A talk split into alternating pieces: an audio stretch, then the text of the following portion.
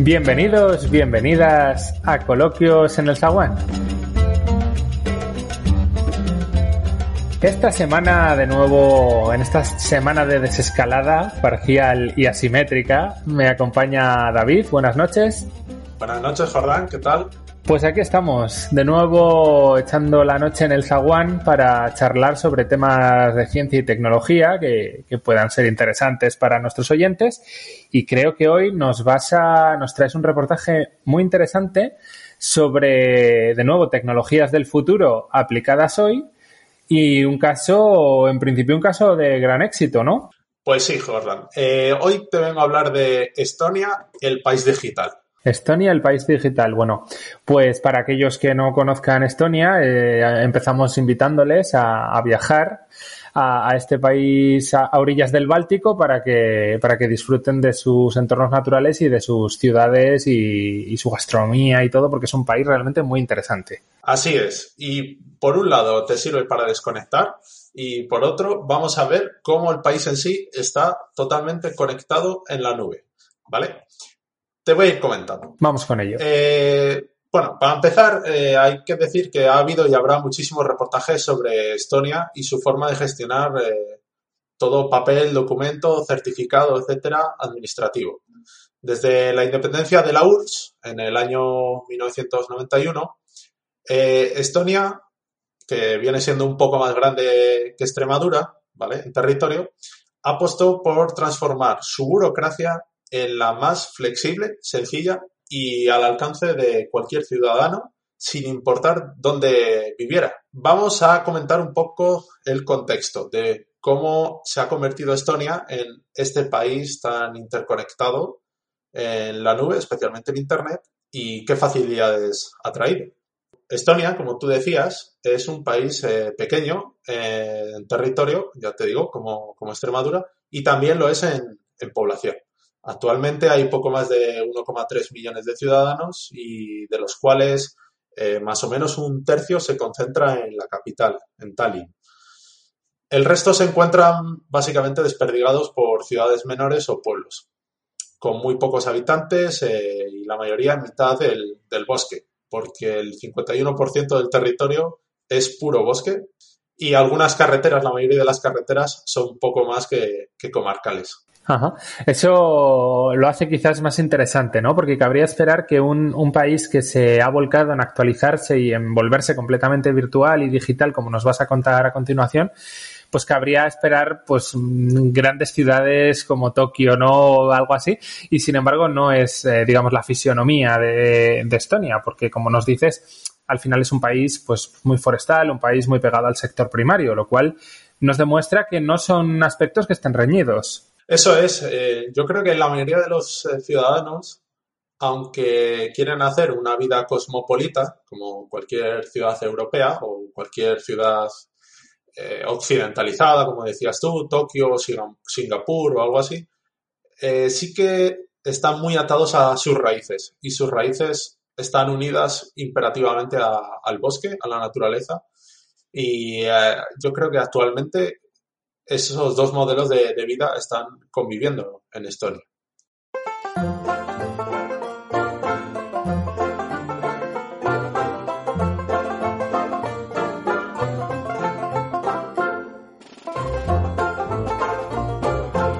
Estonia, en resumen, eh, es un país pequeño, con baja densidad de población y más allá de su capital, y con dificultad de acceso a cualquier tipo de administración por lo que te comentaba, eh, la, mayoría de los, la mayoría de los pueblos están en medio del bosque y las carreteras, pues bueno, están bien, pero no dejan de ser comarcales. Sí, no son grandes autovías, digamos, ¿no? Así es. Así que, pues por estas razones, apostaron por digitalizar eh, toda la estructura documental del país para facilitar la gestión a los ciudadanos. Y ahora sí, vamos a ver eh, qué podemos encontrar en este país digital que es y será un ejemplo a seguir en tema de papeleo y otras movidas. Bueno, pues cuéntanos, cuéntanos.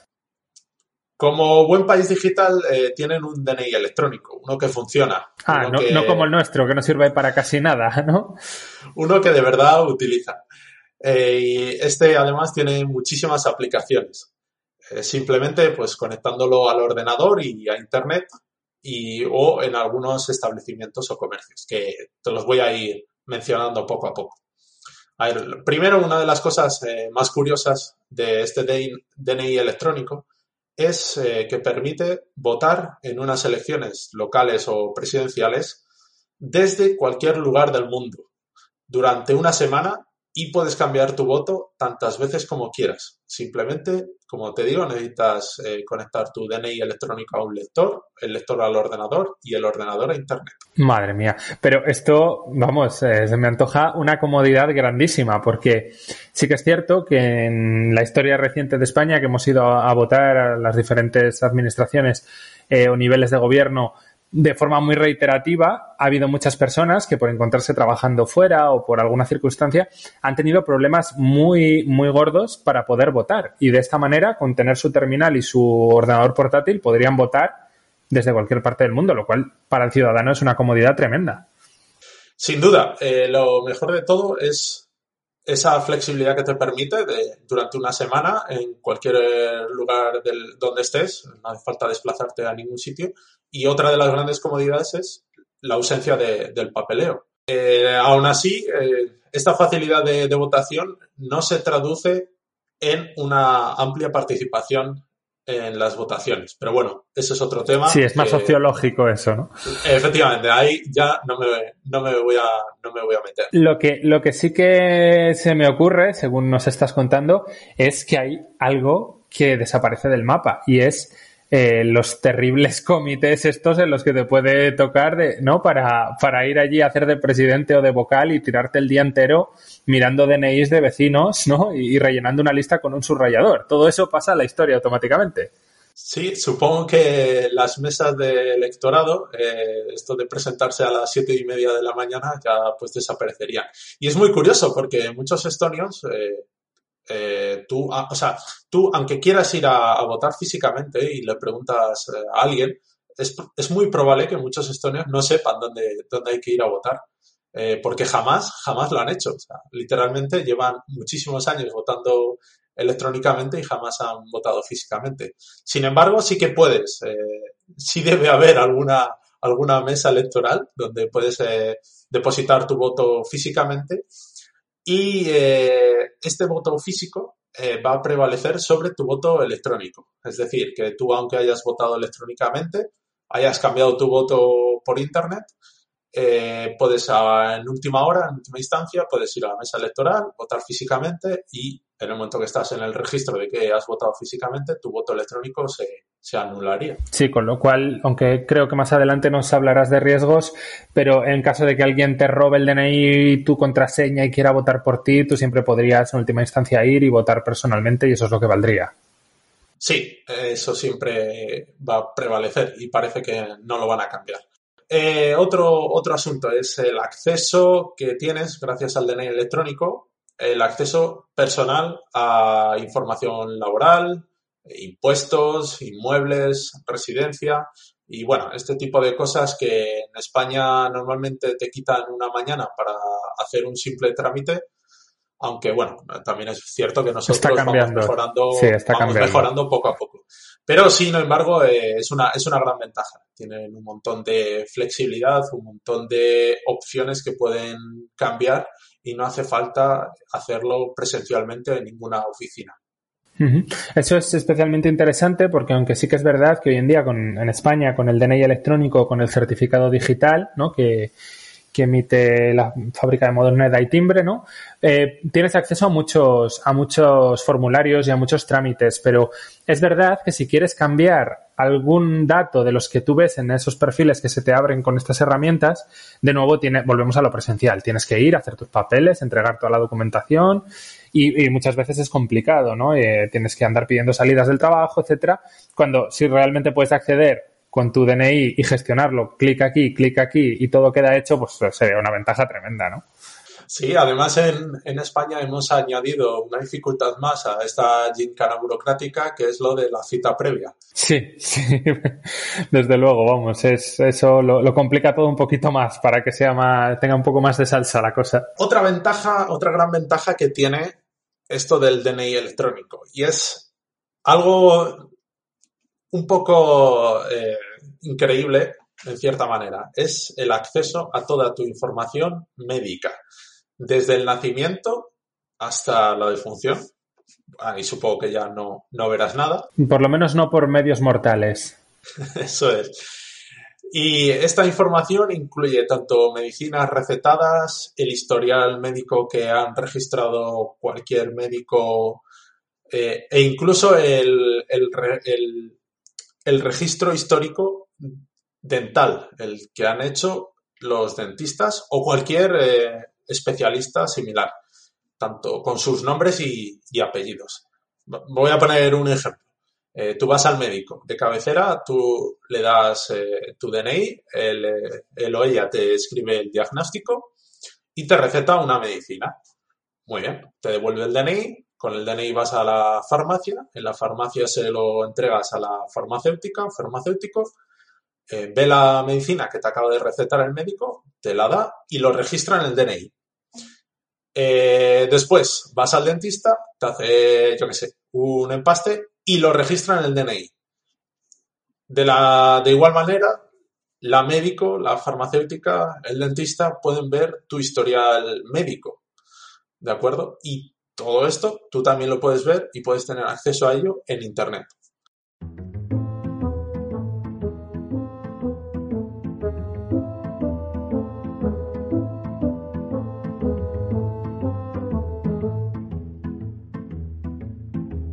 De acuerdo, ya sabemos que con el DNI electrónico podemos acceder a datos médicos, datos económicos, pero me imagino que también para los estudiantes habrá alguna herramienta, ¿no? Esto es, para mi manera de verlo, eh, una de las mejores cosas, al igual que lo de la información médica que tiene, porque con el DNI electrónico tienes el acceso a tu registro como estudiante durante toda tu etapa educativa. Esto quiere decir que puedes ver todos tus certificados, títulos oficiales y expedientes académicos mm, desde que entraste en el sistema educativo. Eh, básicamente poco les queda para que para que para que puedas ver la nota que te puso el de tecnología por la mierda de maqueta que hiciste que entregaste, de la ESO. Que, que, verdaderamente la había hecho un hermano mayor tuyo, pero no la hizo con muchas ganas y al final suspendiste igual, ¿no? Pues sí, es genial. La verdad es que en cierta manera, pues bueno, pues eh, no, sé tú, pero yo todavía en mi casa tengo guardado un archivador, una carpeta enorme con todos los títulos e incluso las matrículas de, que he hecho tanto del instituto, de la universidad, etcétera. Sí, esto, esto es una, una herramienta que entiendo muy ágil y, muy práctica. Claro, todo va acompasado. Eh, aquí en España te puedes encontrar que por una circunstancia X para optar a un determinado puesto o una determinada subvención o lo que sea, de pronto te pidan pues calificaciones pues de la ESO o del bachillerato que perfectamente puedes no tener, porque puede que hayas cambiado de casa, lo hayas perdido, en fin, cualquier eventualidad y no tengas tus notas de la ESO, por ejemplo, ¿no? Y las necesites para algo, yo que sé, para acreditar un nivel mínimo de idioma, se me ocurre. Sin embargo, de esta forma, enchufarías tu DNI, accederías a la información, la imprimirías o sin más la lanzarías por un correo electrónico, ¿no?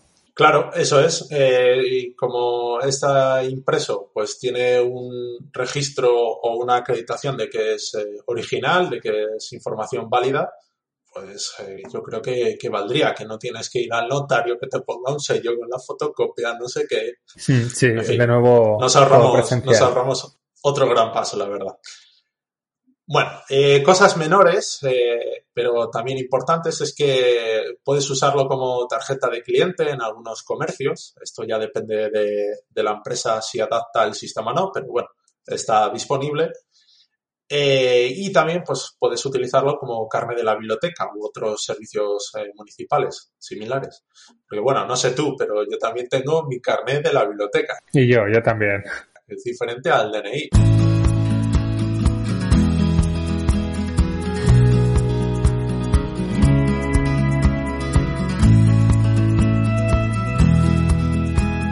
Hay un montón de cosas que te puedo enumerar más, pero bueno, ya lo dejaré para, para una segunda parte. Eh, vuelvo un poco sobre lo del carnet de la biblioteca, porque hay una cosa muy curiosa, que es que eh, con el DNI electrónico eh, tú puedes sacar libros de forma física.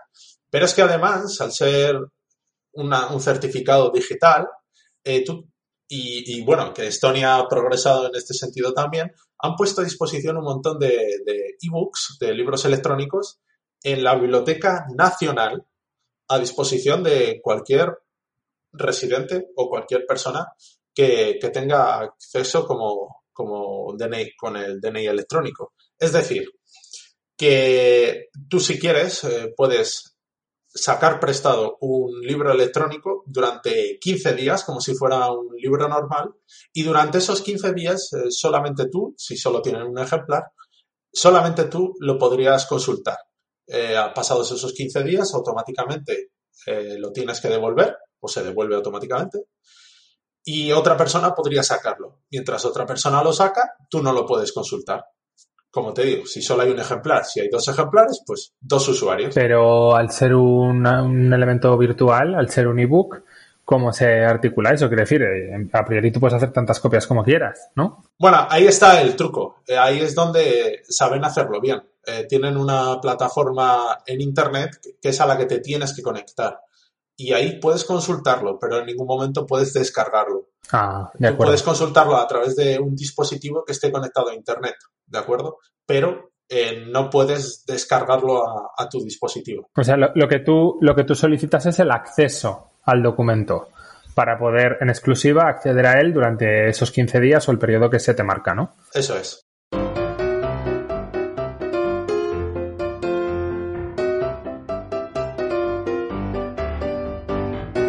Pero sin duda, Jordán, eh, uno de los grandes avances que ha hecho Estonia eh, y que, les permite estar en los míticos reportajes mediocres de televisión es el, lo que se denomina ciudadano electrónico, o mejor dicho, la e-residencia. A ver, a ver, cuéntanos, cuéntanos. Y, también la creación y gestión de empresas por Internet. Ajá. A ver, ¿cómo, ¿cómo funciona eso? Vamos a ver, ¿qué es esto de la e-residencia? Esto significa que cualquier persona del mundo ¿vale? Cualquier persona del mundo puede registrarse como ciudadano estonio de forma virtual para poder crear y gestionar empresas por Internet. Y antes de que a nadie se le encienda la bombilla, en Estonia hay que pagar casi tanto porcentaje de impuesto de sociedades como en España. Así que lo de evadir impuestos se lo dejamos para, para Andorra. Vale, o sea que es para gente que, que, bueno, encuentre una ventaja por el tipo que sea, pero desde luego no económica, ¿no? Claro.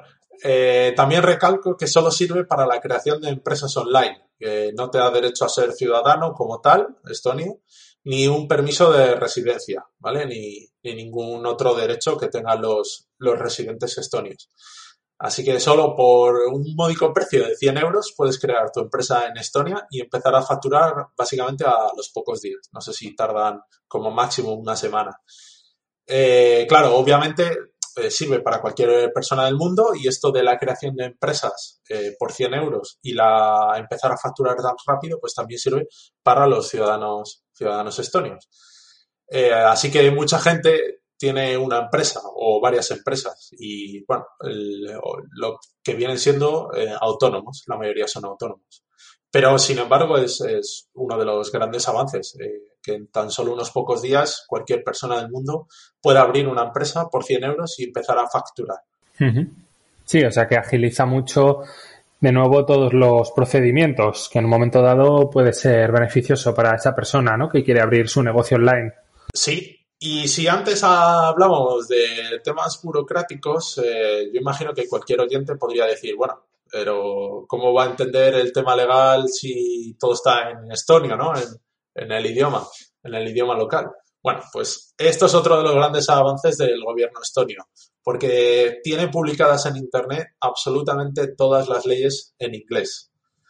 Y bueno, básicamente su objetivo con todo esto es obviamente atraer eh, una atraer una industria digital al, país, una industria cada día más creciente y probablemente ya de, forma exponencial. Sin embargo, No todo va a ser tan bonito, por supuesto. Todo tiene cara B. Y aquí viene la historia de cómo una estatua de bronce lo cambió todo.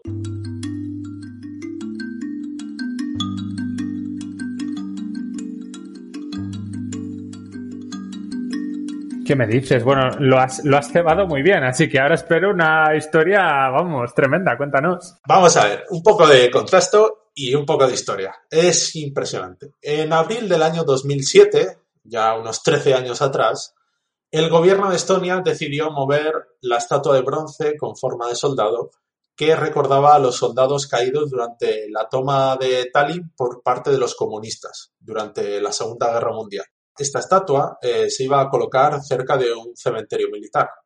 Eh, sin embargo, para la minoría rusa que reside en la ciudad, fue interpretado de otra manera, por culpa de los bulos y de las fake news, básicamente. Vaya, el mal de nuestra época, ¿no? Además del coronavirus.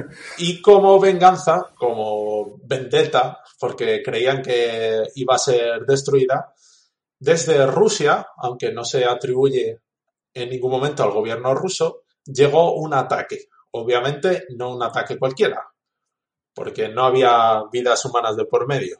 Llegó un ciberataque, ciberataque a los servidores del gobierno de Estonia, a los bancos y a los periódicos. El resultado de todo esto fue que durante dos días no se podía acceder a ninguno de estos servicios por Internet ni tampoco los propios trabajadores eh, podían realizar sus funciones de, forma normal, porque claro, eh, todo está en Internet.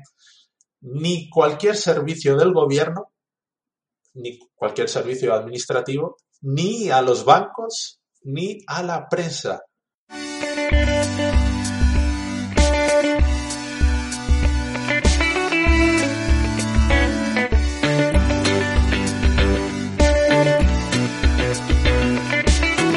realmente el, tener toda su estructura informatizada les hizo vulnerables, ¿no? A un, en este caso, a un, a un ataque virtual. Claro, eh, y esto trajo consigo una importante lección que, que, sin duda aprendió Estonia y el resto de países, que es la importancia de tener una seguridad digital en constante evolución y cada vez pues con mayor presupuesto.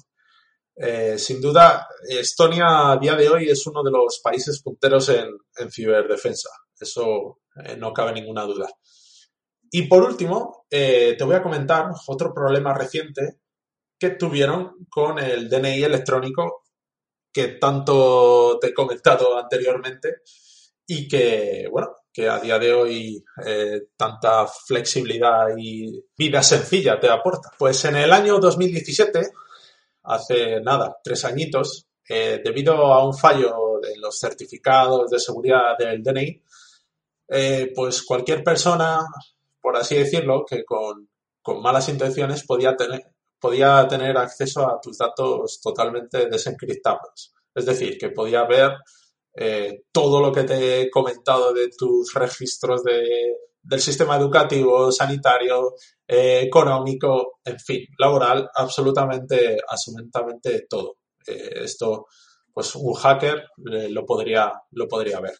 Esto afectó a más de la mitad de los ciudadanos, unos 760.000, 800.000 ciudadanos, que no es cosa menor. Sino que es cosa mayor. y la solución, bueno, la solución era bastante simple. Era actualizar online el, DNI electrónico, pues metiéndolo en, en el lector de tarjetas y conectándote a Internet, al servicio del, del gobierno, o hacerse uno nuevo. Pero claro, la avalancha de gente fue tan grande que el sistema colapsó durante, durante varios días.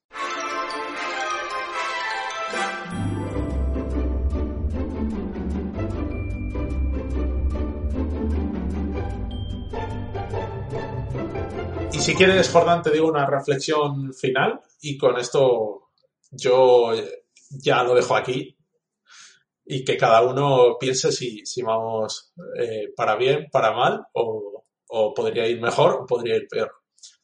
Bueno, te digo mi, te digo mi reflexión eh, final, ¿vale?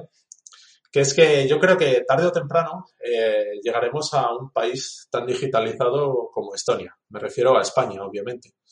Y supongo que el, resto de, países, al menos eh, occidentalizados, europeizados. Pero claro, la duda es eh, cuál será el precio que tendremos que pagar. Y yo me imagino que, será que en algún momento todos nuestros datos serán expuestos a vete tú a saber quién. Un reportaje el de hoy muy, muy interesante, eh, David, te lo digo con, sinceridad, porque al final son países que, no conocemos y que están implementando herramientas que, aunque ahora no suenen lejanas, como muy bien decías, pues en un futuro breve serán probablemente parte de nuestra vida diaria, ¿no? Así que, si te parece, dejamos aquí nuestro coloquio por hoy. Muchas gracias por tu reportaje de nuevo. Muchas gracias, Jordán. Que tengas muy buenas noches. Igualmente y un saludo para, nuestros oyentes, que ya saben que, les agradecemos que estén ahí semana tras semana y de nuevo les invitamos a dejarnos sus comentarios a, a los capítulos que vamos subiendo. Así que saludos para todos.